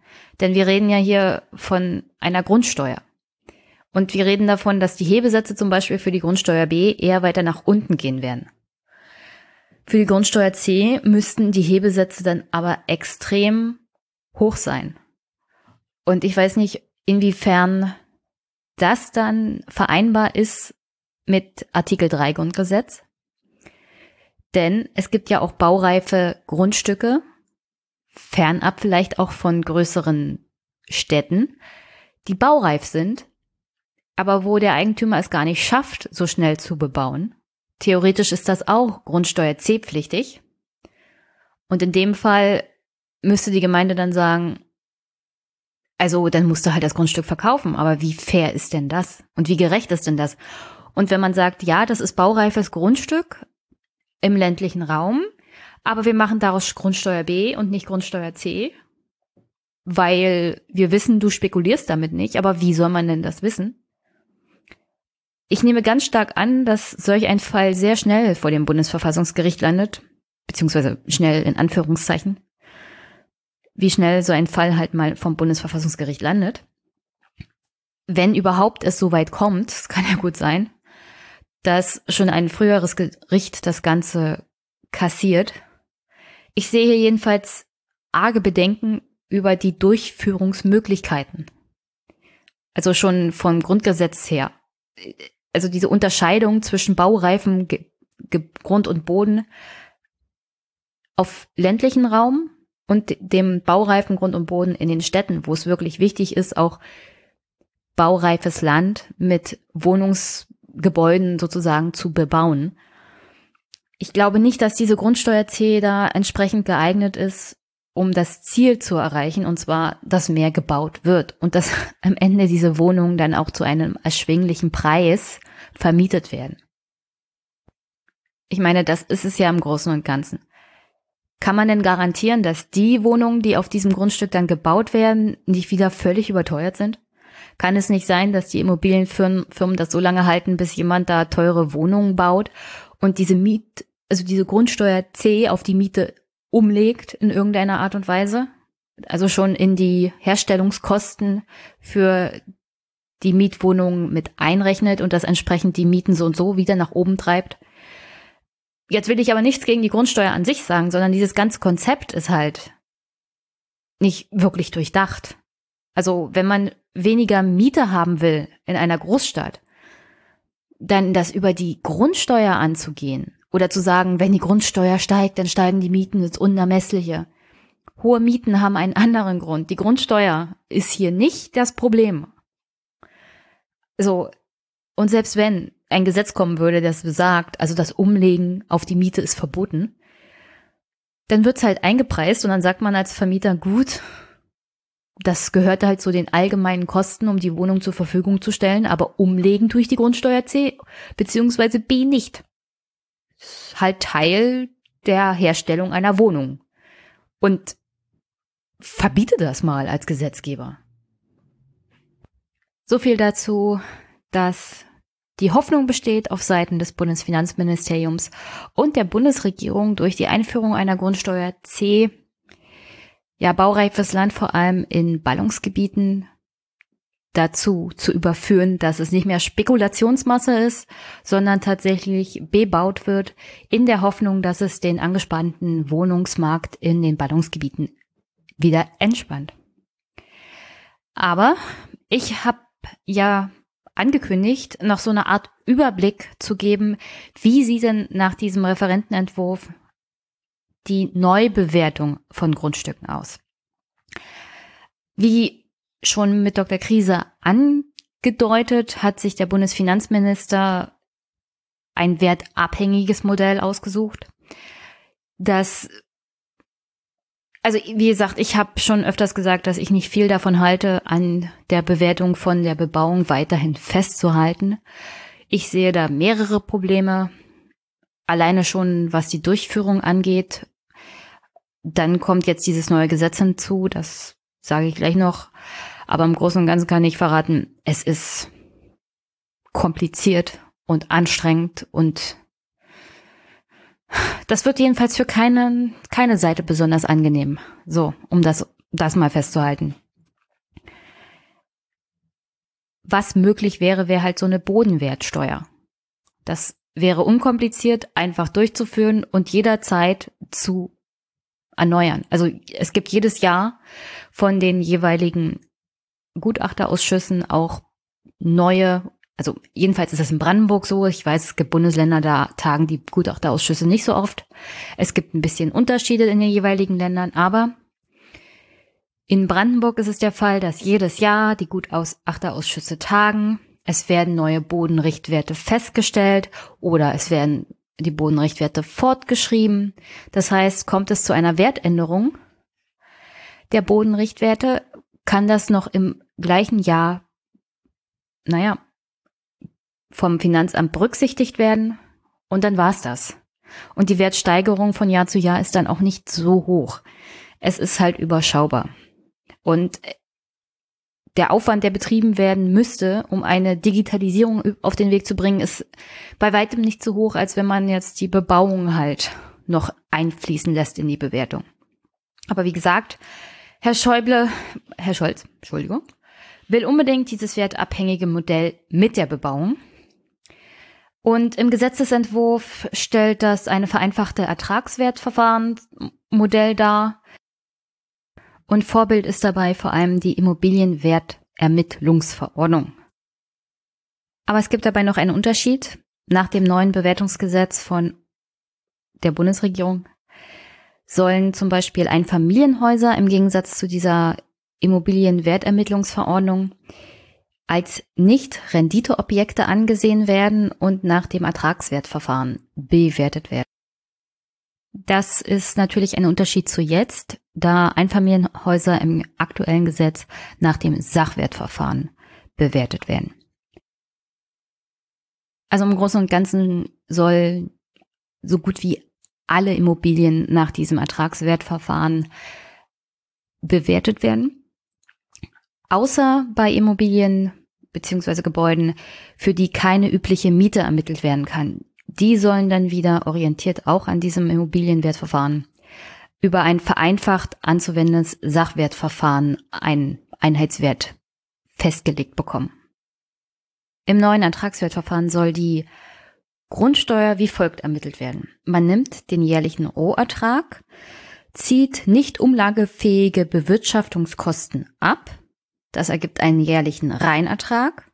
Multipliziert das mit einem Vervielfältiger oder Barwertfaktor.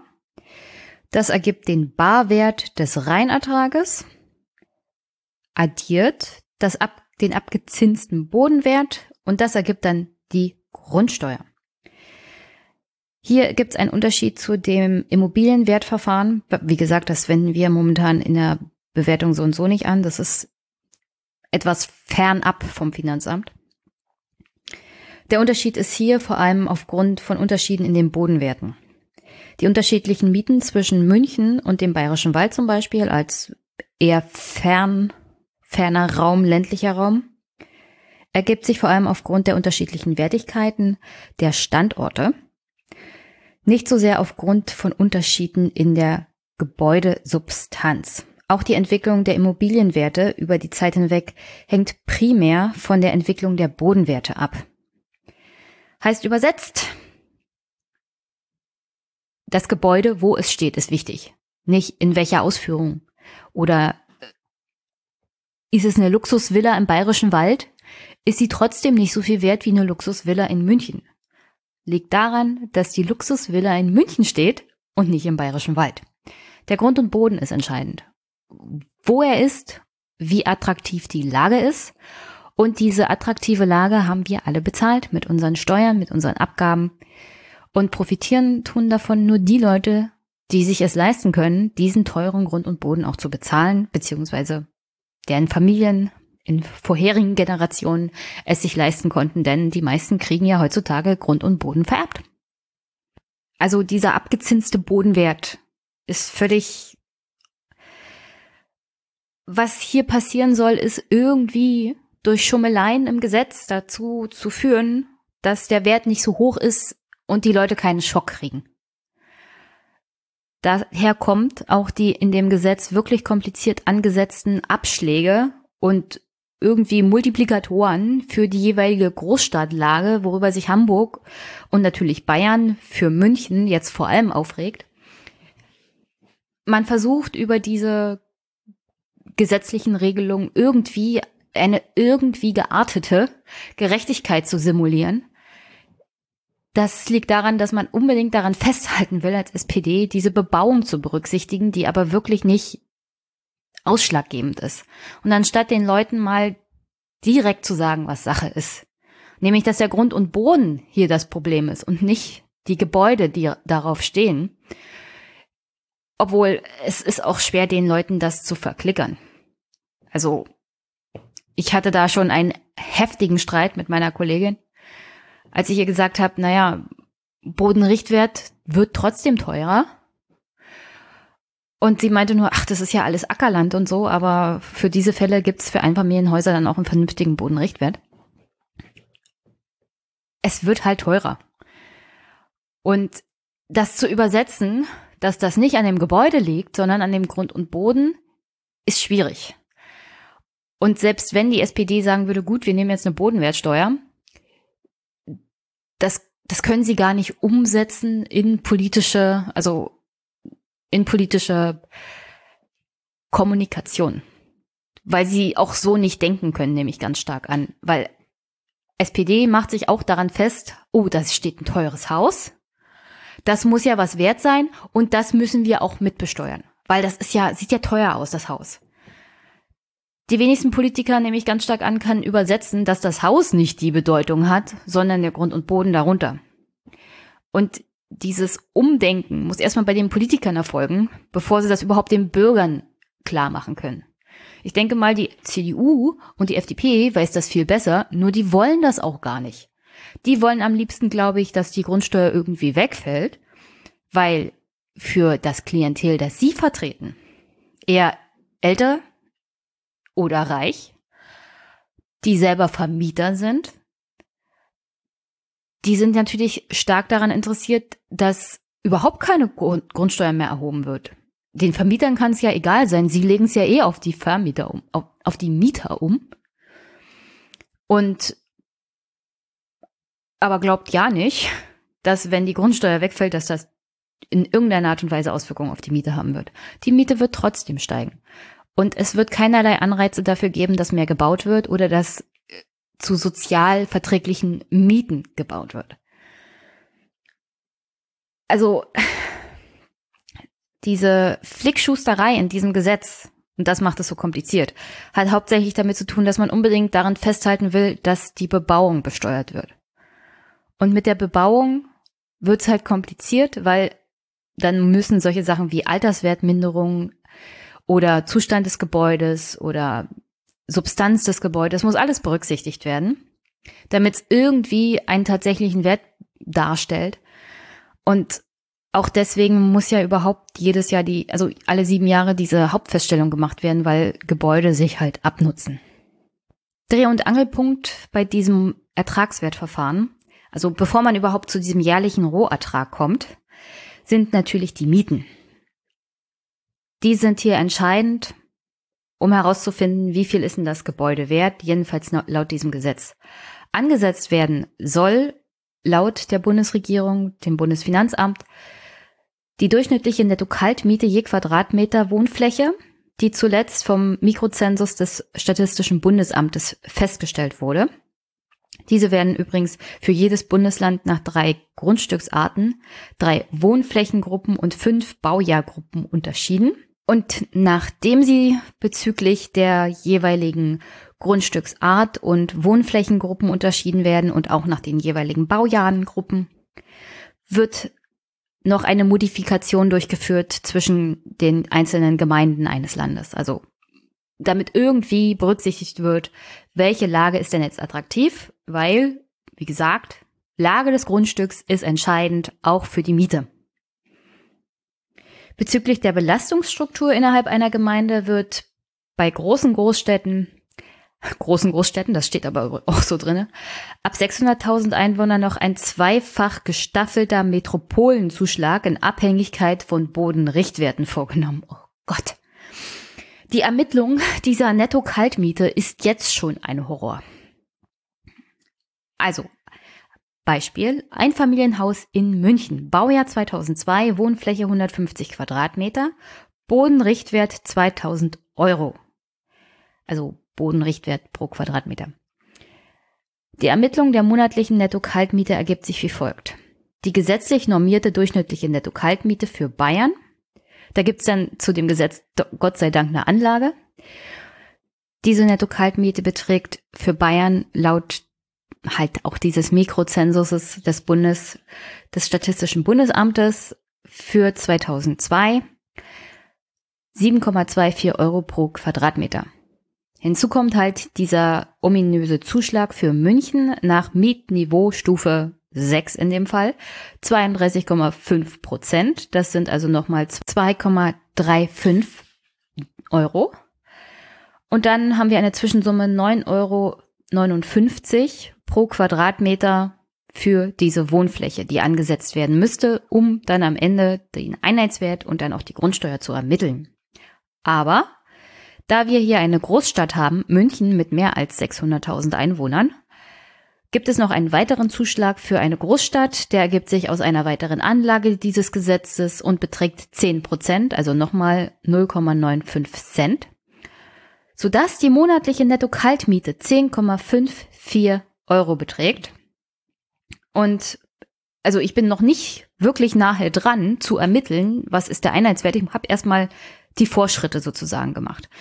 Es wird schon kompliziert, bevor ich über zu, überhaupt zum Jahresrohertrag komme. Aber das Bundesfinanzministerium sagt mir ja, das ist alles dann automatisiert und digitalisiert und theoretisch müsste ich nur noch auf einen Knopf drücken und das funktioniert dann wie von Zauberhand muss es auch, weil ich lebe in Brandenburg, ich arbeite in Brandenburg, hier ist das wahrscheinlich nicht so kompliziert. In Ländern wie Hamburg und Bayern wird das dann schon anstrengender. Und vor allem in Bayern, weil da hast du tatsächlich die Großstädte wie München, wo der Wertansatz ganz anders ist als zum Beispiel im Bayerischen Wald, also im ländlichen Raum. Und dann musst du das wirklich alles elektronisch zur Hand haben, um das alles durchführen zu können. Und ich hatte es ja beschrieben, Hauptanlegepunkt dieses Gesetzes ist es dafür zu sorgen, dass das entsprechende Grundsteueraufkommen ungefähr so bleibt, wie es ist. Olaf Schäuble hat aber auch etwas versprochen, und zwar faire, sozial gerechte und verfassungsfeste Grundsteuer. Fair und gerecht wird sie aber nicht sein. Und das lässt sich an dem Problem festmachen, dass Bodenrichtwerte einfach nicht beachtet werden. Also die Lage. Das heißt, in einer mittelgroßen Stadt kann zum Beispiel der Bodenrichtwert variieren von 150 Euro pro Quadratmeter zu 50 Euro pro Quadratmeter. Ja, 50 Euro klingt jetzt viel, aber wie gesagt, 150 Euro ist wesentlich mehr. Das heißt, die Lage ist wesentlich besser. Und theoretisch müsste es eigentlich dazu kommen, dass dann sich die Netto-Kaltmiete auch unterscheidet, weil wie gesagt, der Bodenrichtwert wird ja herangezogen, um zum Beispiel Abschläge bei der Ermittlung der Netto-Kaltmiete herzustellen.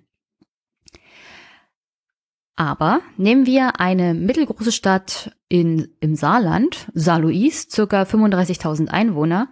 Und da stellt sich das wie folgt Da hat man fiktiv ein Einfamilienhaus, Immobilie A, Bodenrichtwert 150 Euro pro Quadratmeter und Immobilie B 50 Euro pro Quadratmeter Bodenrichtwert.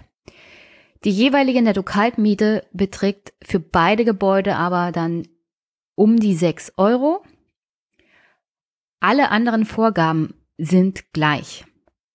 Also des Gebäudes, weil daran wird ja rumgeschraubt, nicht an der Lage. Es wird nicht auf die Lage der jeweiligen Immobilie abgestellt. Und das ist ja eigentlich hier entscheidend, was die soziale Gerechtigkeit angeht und die Fairness. Also alles andere, was dieses Grundstück und was dieses Gebäude angeht, bleibt gleich. Führt dazu, dass also von diesen sechs Euro, die ja aus dem Mikrozensus genommen wird, muss dann noch die richtige Netto-Kaltmiete ermittelt werden. Die wird ja laut dem Gesetz dann angepasst. Es gibt einen Abschlag für die Gemeindeebene für Saarlouis Mietniveau Stufe 2 von 10 Prozent und zwar für beide Gebäude. Also für Immobilie A und für Immobilie B. Obwohl Immobilie A ja mit einem Bodenrichtwert von 150 Euro offenkundig in einer besseren Lage ist. Trotzdem kriegt es den gleichen Abschlag, sodass die steuerlich bereinigte Miete dann bei 5,35 Euro pro Quadratmeter liegt. Und das mag nur ein fiktives Beispiel sein, aber das macht eindeutig klar, dass es weiterhin zur Ungerechtigkeit bei der Bewertung von Grundstücken kommen wird. Denn selbst innerhalb einer kleinen Gemeinde, selbst innerhalb einer kleineren Stadt, ist die Lage das Entscheidende und schon der soziale Faktor, der hier eigentlich besteuert werden müsste. Weil wenn du einen Bodenrichtwert von 150 Euro hast, dann hast du eine wesentlich strukturstärkere und infrastrukturstärkere Wohngegend, als wenn du eine einen Bodenrichtwert von 50 Euro pro Quadratmeter hast, das ist eher unattraktiv. Aber bezahlen, grundsteuertechnisch, bezüglich der Netto-Kaltmiete müssen beide Immobilien gleich. Und ja, der Bodenrichtwert fließt bei der Ermittlung der Grundsteuer hier dann laut Olaf Schäuble ein. Aber wenn der Bodenrichtwert bei der Ermittlung der Netto-Kaltmiete eine Rolle spielen soll. Dann muss auch innerhalb der Gemeinde, der die herangezogen wird, als Mietniveau Gemeinde, weil Saarlouis wird unter einem Mietniveau geführt, als eine Gemeinde mit wenig Einwohnern. Das sagt aber nichts darüber aus, wo das jeweilige einzelne Grundstück liegt und wie attraktiv das ist. Und deswegen ist das sozial ungerecht weil eine Gleichheit hergestellt wird innerhalb einer Gemeinde, die allein schon an, an diesen Bodenrichtwerten überhaupt nicht nachvollziehbar ist. Also Olaf Schäuble versucht hier zwischen eher größeren Städten und eher kleineren Städten zu unterscheiden und dann einen Abschlag oder Zuschlag für die Ermittlung dieser steuerlich bereinigten Miete, die am Ende dann in einem Jahresrohertrag mündet, herzustellen, in der Hoffnung, dass das irgendwie anerkannt wird als sozial gerecht und fair. Aber es ist schon innerhalb von Saarlouis nicht gerecht und fair. Und auf Bundesebene dann schon gar nicht, wenn man sich das alles mal anguckt. Und ich möchte wirklich nicht das zu kompliziert machen, aber es gibt eine Berechnung dazu. Wie sieht das denn jetzt aus? Vergleich Verkehrswert dieser fiktiven Immobilie A und B in Saarlouis und Grundsteuerwert. Und da kommt man zu einem ganz interessanten Ergebnis. Also diese Immobilie A mit dem höheren Bodenrichtwert in der attraktiveren Lage in Saarlouis, der Unterschied zwischen dem Verkehrswert, also dem, was das Grundstück tatsächlich wert ist, wenn man es verkauft, und dem Grundsteuerwert, also dem, was das neue Gesetz uns hierher gibt von Olaf Schäuble, der Unterschied ist nicht allzu groß. Also der umgesetzt wäre die Immobilie A in Saarlouis mit 150 Euro pro Quadratmeter Bodenrichtwert bei 220.000 Euro, der Grundsteuerwert aber bei 200.000 Euro. Das heißt, der Unterschied ist da eine eher gering, also 20.000 Euro. Das heißt, der Grundsteuerwert ist tatsächlich relativ nah am Verkehrswert, aber immer noch zu niedrig. Aber sei es drum, 20.000 Euro ist kein Problem. Interessant wird's jetzt bei Immobilie B. 50 Euro pro Quadratmeter Bodenrichtwert, also offenkundig in der schlechteren Lage in Saarlouis. Der Verkehrswert dieses Grundstücks beträgt 140.000 Euro. Also für 140.000 Euro könnte man diese Immobilie in Saarlouis verkaufen. Der Grundsteuerwert, also das, was Olaf Schäuble uns hier vorgibt, ist aber 170.000 Euro. Also wesentlich mehr, als das Grundstück tatsächlich wert ist.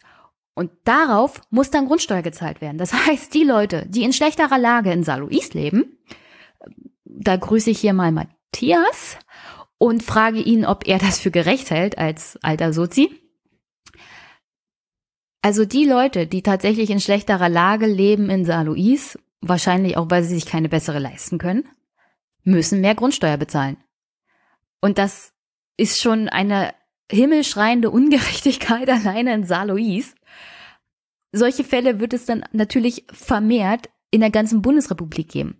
Weil diese bereinigten Netto-Kaltmieten, äh, das führt zu keinerlei Gerechtigkeit, wenn du nicht auf die Bodenrichtwerte abstellst und berücksichtigt, dass die Lage die Entscheidung darstellt, dass die Lage für soziale Ungerechtigkeit sorgt, dass, dass, ah, ich kann es gar nicht oft genug sagen, dass die Infrastruktur mit der alle bezahlt, für die alle bezahlt haben, zu diesem teuren Bodenrichtwert führen, während die mangelnde Infrastruktur zu einem schlechteren Bodenrichtwert führt, aber du trotzdem mehr bezahlen musst als Grundsteuerwert nach diesem neuen Gesetz, dann frage ich mich, wo ist das denn bitte schön fair und sozial gerecht, Olaf Schäuble?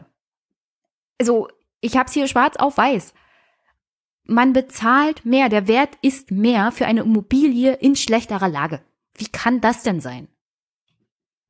Und wenn man es schon mit Bebauung machen will und wenn man an diesem komplizierten System unbedingt festhalten will, dann reicht es nicht aus zu differenzieren, wie viele Einwohner hat eine Gemeinde. Dann muss man innerhalb der Gemeinde schon differenzieren, wo liegt denn das Grundstück? Wie ist denn, also dann muss man auf dem Boden Richtwert abstellen und zwar schon innerhalb der Gemeinde und nicht anhand der Einwohnerzahl. Weil, wie gesagt, das führt schon innerhalb einer kleinen Gemeinde mit nur 35.000 Einwohnern zu einer himmelschreienden Ungerechtigkeit bei der Bewertung von Grundstücken. Und ist mir egal, was die Bayern sagen. Die fühlen sich irgendwie ungerecht behandelt. Tatsächlich müsste man da wahrscheinlich aber noch einiges draufsetzen, was München angeht oder bestimmte Teile von München. Auch in Berlin sieht's genauso aus.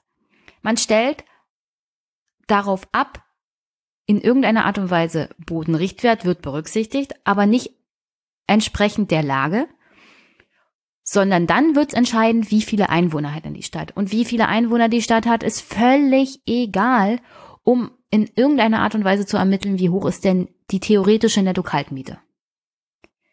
Wenn du Gerechtigkeit haben willst, bei der Berücksichtigung von Miete, musst du gucken, wo liegt das Grundstück. Dann kriegst du vielleicht ungefähr eine Ahnung davon, ob der Ansatz gerecht ist oder nicht. Mal abgesehen davon, was die realistische Miete ist, die so und so in Berlin Ausmaße annimmt, die fernab von Gut und Böse sind. Aber wie gesagt, das ist hier ein Bewertungsgesetz. Und wenn Olaf Schäuble auch nur den Ansatz von sozialer Gerechtigkeit haben will bei diesem Gesetz, dann muss er darauf abstellen, in welchem Bereich einer Gemeinde liegt das, liegt die Immobilie. Und nicht, welchen Abschlag kann ich allgemein so für die gesamte Gemeinde ansetzen. Weil das führt zu Ungerechtigkeiten, wie das Beispiel besagt hat.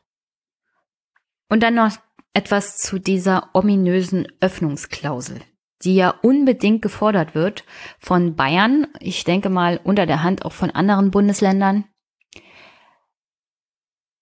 Sie ist ja nicht Teil dieses Gesetzesentwurfs, sondern sie ist jetzt in der öffentlichen Diskussion. Olaf will sie nicht haben. Ich finde es auch sinnlos,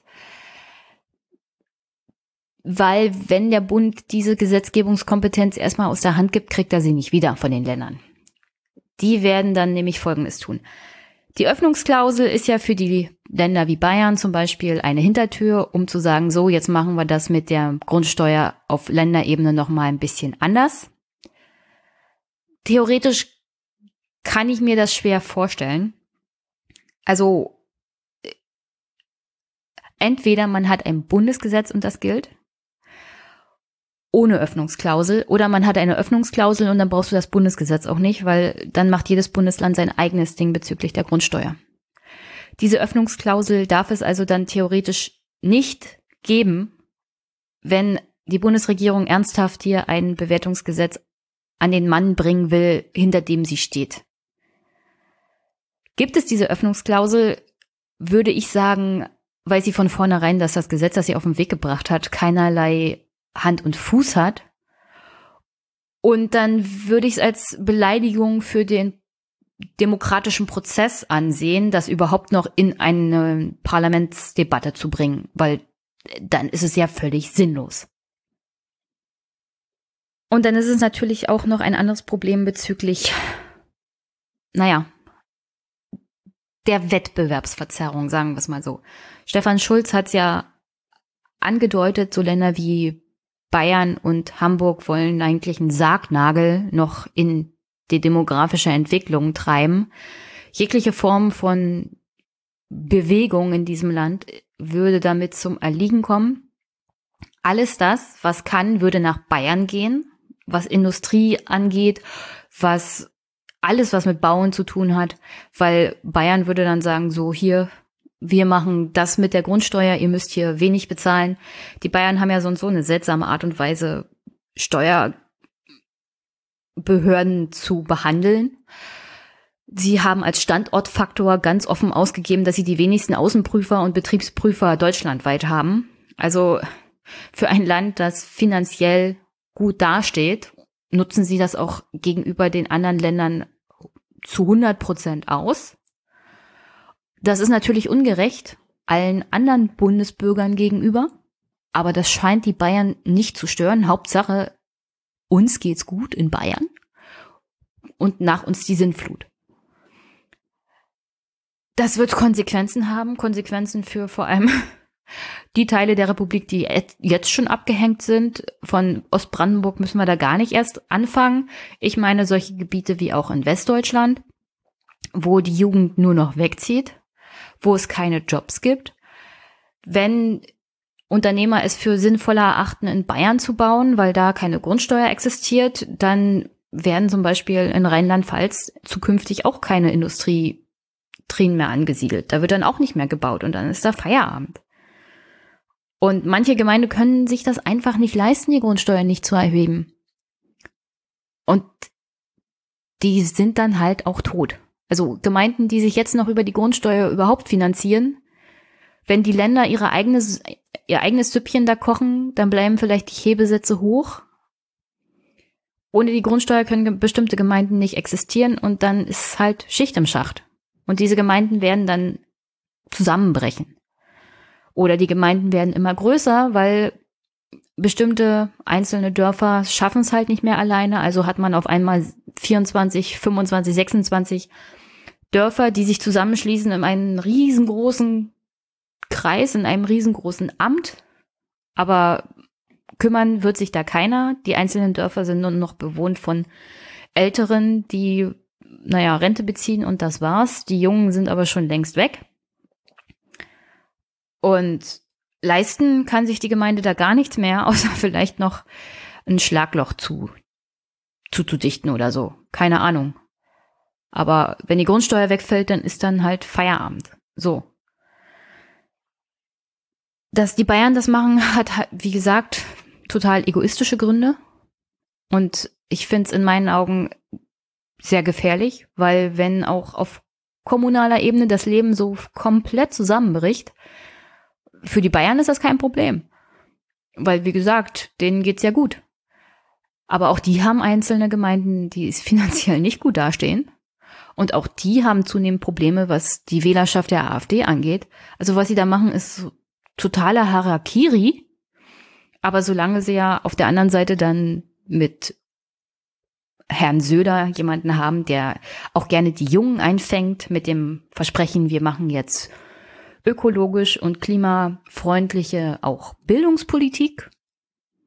Das, das scheint ja zu reichen. So langfristig denken geht nur in die Richtung, wie kann ich die Wählerschaft von morgen sichern? Nicht, wie kann ich das gesellschaftliche Gefüge der nächsten 30 Jahre irgendwie über, über die Brücke bringen?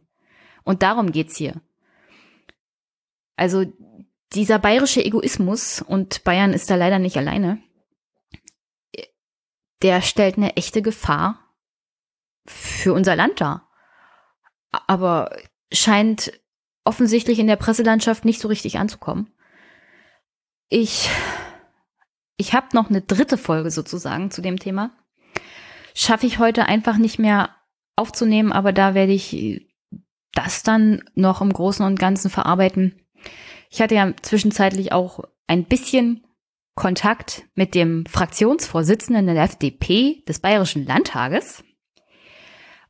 Seine Sichtweise auf die Dinge ist auch sehr interessant. Interessant ist auch, dass teilweise Kämmerer in bestimmten Gemeinden der Republik fordern, nach, wir können doch die Grundsteuer ganz abschaffen. Wie gesagt, das ist hier sozusagen ein kleiner Teaser. Und da wir jetzt schon wieder bei fast zwei Stunden sind, möchte ich an dieser Stelle zum Abschluss einfach nur noch sagen, uff, Grundsteuer ist echt anstrengend. Und weil es so anstrengend ist, hoffe ich, dass, wenn ihr so lange durchgehalten habt, ihr trotzdem den Podcast unterstützt mit netten Bewertungen. Die sind auch viel einfacher bei iTunes zum Beispiel als die Bewertung nach diesem neuen Bewertungsgesetz. Was auch ganz nett wäre, wäre finanzielle Unterstützung oder ein kleines Geschenk von meinem Amazon-Wunschkonto. Das, da freue ich mich immer am meisten, wenn ich ein kleines Paket kriege, mit dem ich nicht gerechnet habe, das ich nicht selber bestellt habe. Das finde ich so und so am allerbesten. Und ja, sonst wünsche ich euch eine wunder wunderschöne Woche, einen schönen Start in die Woche am heutigen Montag und wir hören uns. Bis bald.